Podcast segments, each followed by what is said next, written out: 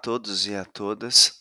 Estamos aqui em mais um podcast da Sociologia do Esporte, do curso Estudos Interdisciplinares em Sociologia do Esporte, da Escola de Artes, Ciências e Humanidades da Universidade de São Paulo. Eu sou o professor Marco Bettini e hoje nós vamos tratar sobre o subcampo do futebol, presidentes de clubes em foco.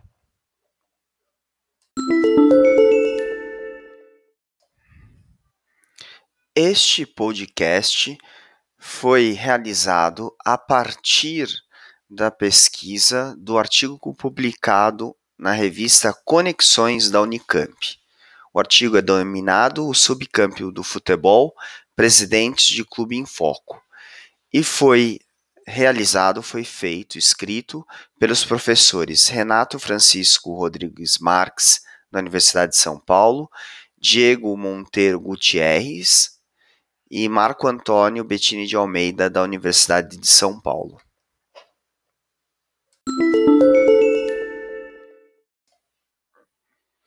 Neste podcast, apresentarei algumas reflexões sobre o espaço da administração e relações de poder referentes aos presidentes de clubes atuantes no futebol profissional no país.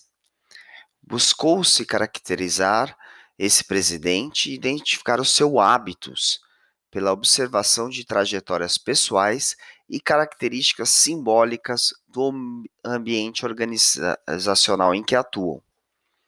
Os resultados, a partir da obra de Pierre de Bourdieu, demonstram que os presidentes fazem parte de uma elite profissional e que possuem como capital simbólica a capacidade gestora e de geração de lucros em clubes empresa. A lealdade e vínculo duradouro com o clube sócio-esportivo em grandes centros é um fato, e a forte relação política com o município sede da entidade em pequenas cidades. Esses são os objetivos e as principais questões que serão abordadas neste podcast.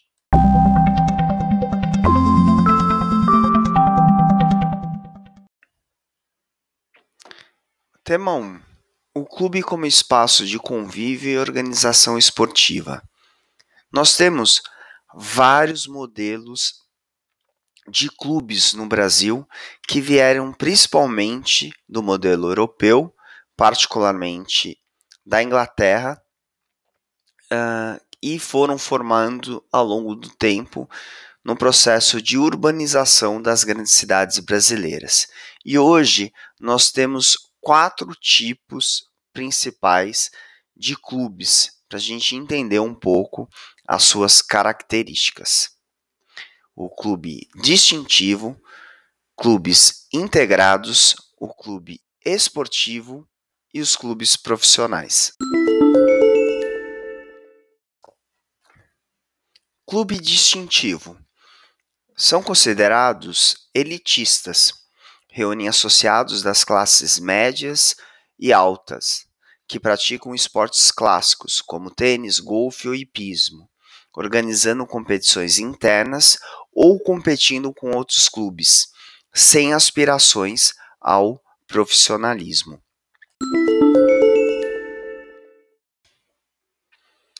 Clubes integrados são constituídos por grupos específicos que desejam manter aspectos de uma determinada identidade de grupo, como imigrantes que preservam nos clubes as tradições de seu país ou trabalhadores de setores específicos.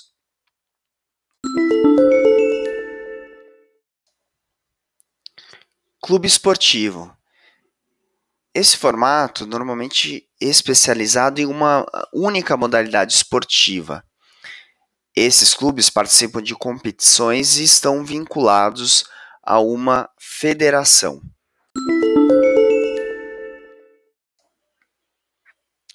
Clubes profissionais têm o foco na oferta do esporte com fins de espetáculo, sendo parte da indústria esportiva, empregando atletas profissionais a partir da arrecadação de fundos através de patrocínios e espectadores.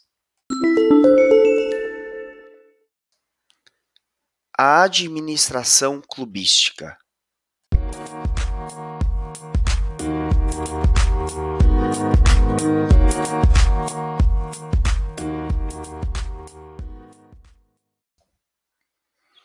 Os clubes socioesportivos não possuem um proprietário, e sim um presidente escolhido entre os sócios.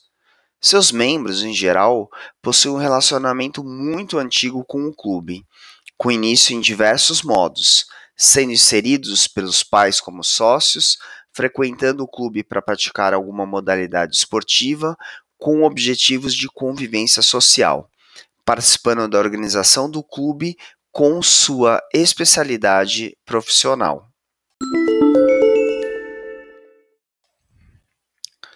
Os clubes de uma única modalidade. Esse modo é comum em agremiações menores e em cidades do interior, principalmente do estado de São Paulo. Mesmo sendo antigas e tradicionais, elas têm dificuldades de se manter no cenário futebolístico nacional. Sua administração normalmente é idêntica aos clubes tradicionais, com a diferença de que seus membros não se inseriram na entidade como sócios, geralmente sendo pessoas com vínculos mais profundos com a cidade sede da instituição do que com o clube.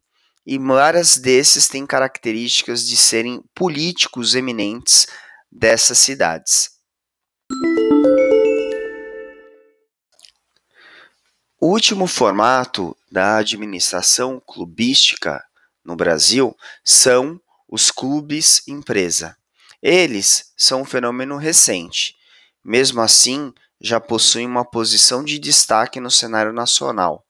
Sua forma de administração em modelo de empresa limitada ou sociedade anônima faz com que possuam as mais diversas finalidades, e são eles que nós vamos ver no tema 2, a seguir.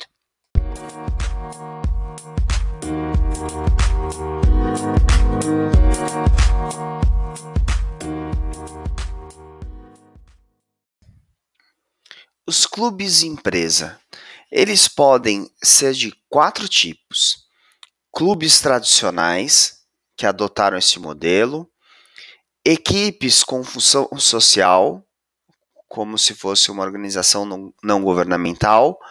Os clubes desse modelo, principalmente que aparecem no interior das grandes, uh, dos grandes estados, e o formato de venda de jogadores.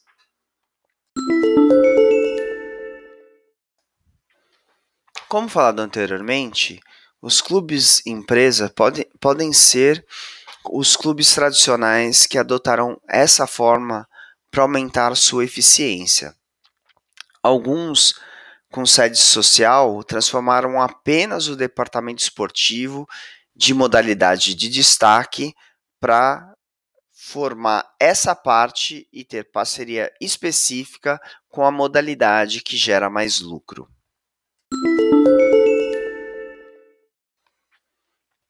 Existe também os clubes empresa com função social.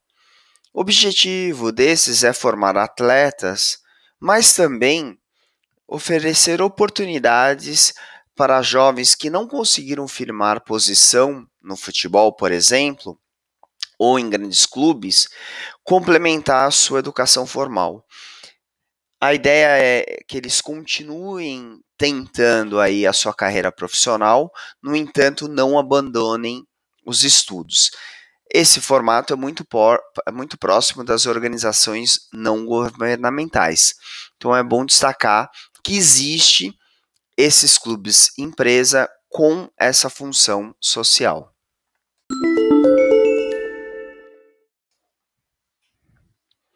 Existe também um movimento de clubes novos do interior. São cidades com grande potencial econômico e que buscam uh, ter uma equipe representativa da cidade ou nos estaduais ou no campeonato nacional.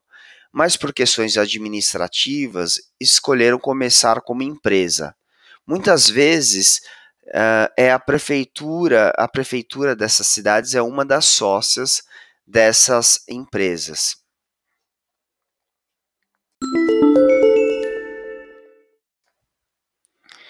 Os clubes e empresas propriamente dito, que buscam o lucro ipsis literis. Eles formam atletas como produtos para negociação com grandes clubes. Eles não estão preocupados em ganhar um campeonato, uh, em colocar uma cidade em destaque ou uma, função, uma função social. Eles querem formar jogadores para venderem e aí ter seu lucro na venda desses jogadores. Esse é o formato de, dos clubes empresa propriamente dito.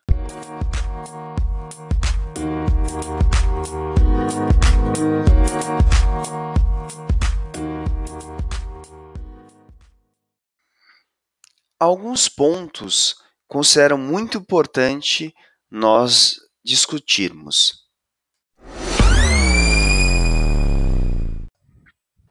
O que esses clubes e empresas têm em comum é o fato de terem um proprietário, que pode ser uma pessoa, uma empresa ou um conselho. Em termos práticos, isso faz com que o proprietário não precise prestar contas à torcida ou eventuais sócios em relação às suas decisões. Não há um comprometimento como existe no clube sócio esportivo. Outro ponto a acrescentar é que a equipe é apenas uma marca. Ela não tem vínculos com uma cidade, uma região podendo trocar o local do treinamento ou a cidade em que recebe os jogos em qualquer momento, de acordo com a vontade do mandatário, pode ser por razões financeiras ou por qualquer outras razões, sem levar em consideração o desejo da torcida. Alguns municípios do interior do estado de São Paulo, principalmente, nutrem o desejo de sediar uma equipe de futebol profissional representando a cidade, como modo de aparecer a cidade perante os grandes veículos de comunicação de massa. Para essas cidades, o caminho que eles escolheram foi formar um clube empresa e associaram a prefeitura a esse clube empresa o que não dá muito certo. E vários casos de corrupção e quebra de contrato, ficando novamente o, o, a cidade sem esse clube.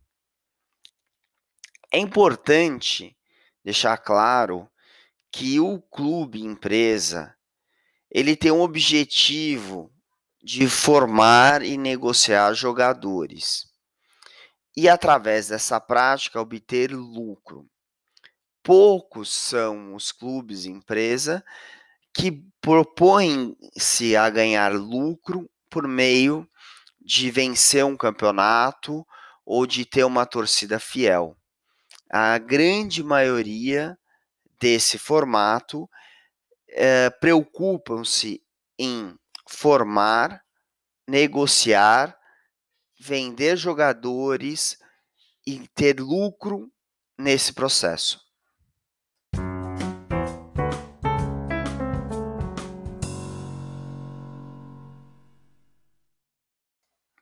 Feito todas essas considerações, qual é o perfil dos presidentes ou donos dos clubes profissionais do futebol masculino no Brasil?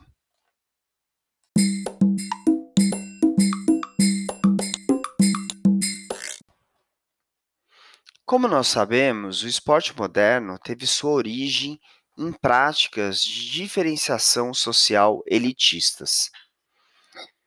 Nós percebemos que os critérios para o alcance do posto de mandatário de um clube de futebol profissional mantém a mesma característica: é elitista.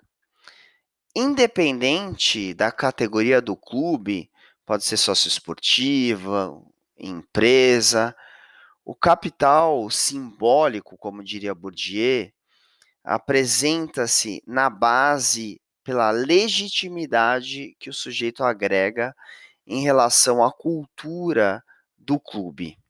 Ele tem que ser alguém que as pessoas admiram ou então ter uma relação, uma rede de relação muito importante dentro do clube.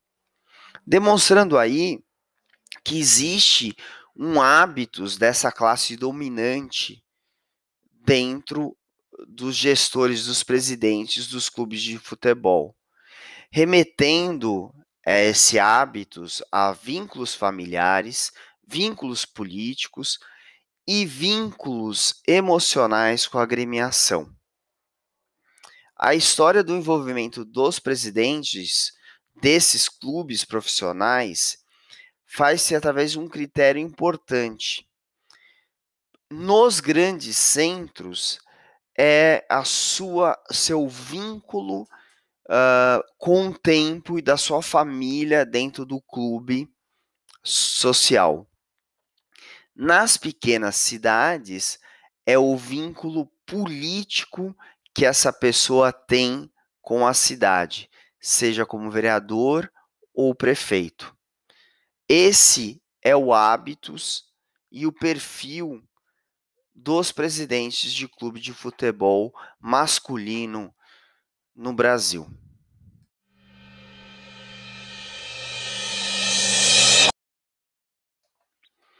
Pegando como ponto de partida o livro A Distinção de Pierre de Bourdieu, nós podemos discutir aqui a questão dos presidentes do clube de futebol como um fato de privilégios.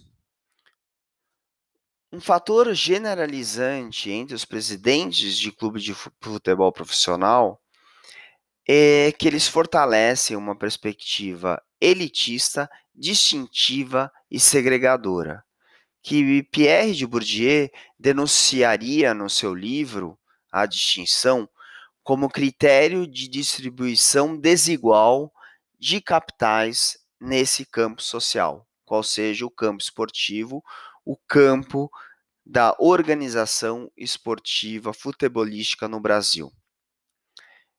Podemos notar claramente que muitos uh, clubes existe uma transição de poder quase que hereditária entre os agentes e grupos sociais com hábitos semelhantes. Isso dificulta a entrada de novos agentes, dificulta a entrada de novos pensamentos dentro dessas associações, porque ela tende a se manter com o mesmo hábitos, com a mesma estrutura. Ela não quer novidade. Podemos apontar também que o futebol profissional, o campo de futebol profissional, como diria Bourdieu, e a atuação dos presidentes, dos gestores, tem as suas regras e características bem específicas de distribuição e atuação desse capital simbólico de maneira elitista e a manter os padrões existentes anteriormente.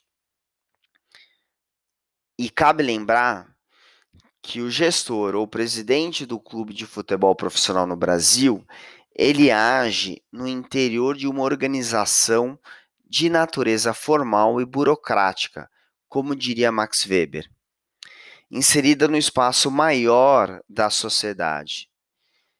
E podemos destacar a dimensão social, política e econômica desses sujeitos. Essa organização formal, o clube de futebol, compartilha uma herança histórica comum ao participar da esfera esportiva, mais espe especificamente futebolística, refletindo os valores da sociedade, de, onde poucas pessoas têm uh, espaço na liderança e nas decisões de grandes organizações uh, importantes socialmente. e o clube esportivo reflete esses privilégios, como discutido no livro A Distinção de Pierre de Bourdieu.